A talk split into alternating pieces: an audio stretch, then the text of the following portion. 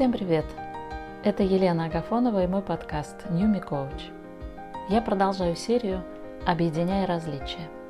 И сегодня мы начинаем разговор о внутриличностных навыках, которые позволят возводить мосты с людьми, придерживающихся прямо противоположных взглядов и ценностей. Звучит невероятно, но мы попробуем. Внутриличностные стратегии и практики вы можете начать использовать самостоятельно, без партнеров. Культивируя конкретные установки и подходы, вы углубите свой собственный потенциал позитивного взаимодействия с людьми других взглядов и их группами. Итак, стратегия первая. Представьте, что у вашего партнера добрые намерения. Суть в следующем – Начиная общение, не стоит подозревать другого человека в недоверии или ненависти к вам. Это запускает негативную повестку в вашем сознании и заведомо осложняет взаимодействие. Предположение, что большинство людей исходит из принципов доброй воли, поможет всем. Почему стоит попробовать? Когда мы испытываем негативные чувства при общении, нам часто кажется, что это намеренное действие со стороны партнера по взаимодействию. Предполагая с самого начала, что этот конкретный человек не враг и не собирается нам навредить, проще обращать внимание на суть и детали обсуждения. Имейте в виду, что в мире, конечно, есть люди с недобрыми намерениями, но на самом деле их гораздо меньше, они исключения. Есть интересное исследование на этот счет, в котором принимало участие примерно 700 человек из разных стран – Польши, Японии и США. Ученые изучали так называемый атрибутивный стиль и его взаимодействие с уровнем субъективного счастья. Атрибутивный стиль – это характерный для каждого человека способ, с помощью которого он сам себе объясняет те или иные события. Ну, представьте, сорвалась встреча, вам не перезвонили, не предупредили об отмене, вы приходите в заранее согласованное место и время, и там никого. Разные люди по-разному реагируют на такие ситуации. Кто-то обязательно винит других. Кто-то сомневается в однозначности причинно-следственной связи. А кто-то сразу находит внятное объяснение и уважительную причину для того, кто не смог выполнить свои обязательства. Участникам исследования как раз и предложили – выбрать свою реакцию в нескольких подобных обстоятельствах.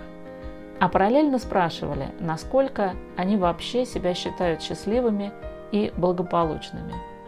Выводы получились очень показательными. Те, кто в большинстве случаев выбирает презумпцию виновности других, заметно менее удовлетворены своей жизнью в целом. Те, кто видит разные причины или хотя бы сомневается в однозначности вины и недобрых намерений других людей говорят, что чаще чувствуют себя счастливыми, чем несчастными. Вы можете провести подобные эксперименты с собой. Каждый раз, когда будет происходить что-то не очень приятное во взаимодействии с другими людьми, спросите себя, можете ли вы представить, что человек не хотел доставить вам неприятности. Когда будете готовы, можно пойти дальше – Начните осознавать, что ваши собственные предположения могут основываться на предыдущем негативном опыте. Постарайтесь не привязываться к нему. Напомните себе, что конкретный человек, с которым вы общаетесь прямо сейчас, не имеет отношения к прошлым контекстам и связанным с этим травмами. Еще один прием можно применить как до общения, так и в процессе. Как только вы почувствуете себя ущемленным, уязвленным, не переходите сразу в защитную позицию. Остановитесь прежде, чем примете это оскорбление или какие-то другие нападки. Вместо автоматической защиты вспомните конкретный аргумент, который вызвал эту реакцию. А эмоции оставьте на потом. Я приглашаю вас к активной внутренней работе с этой стратегией и повторю навыки, о которых шла речь в этом выпуске. Первое. Видеть добрые намерения и использовать презумпцию невиновности партнеров по общению. Второе. Не привязываться к прошлому негативному опыту и не переносить его на конкретное взаимодействие с другими людьми.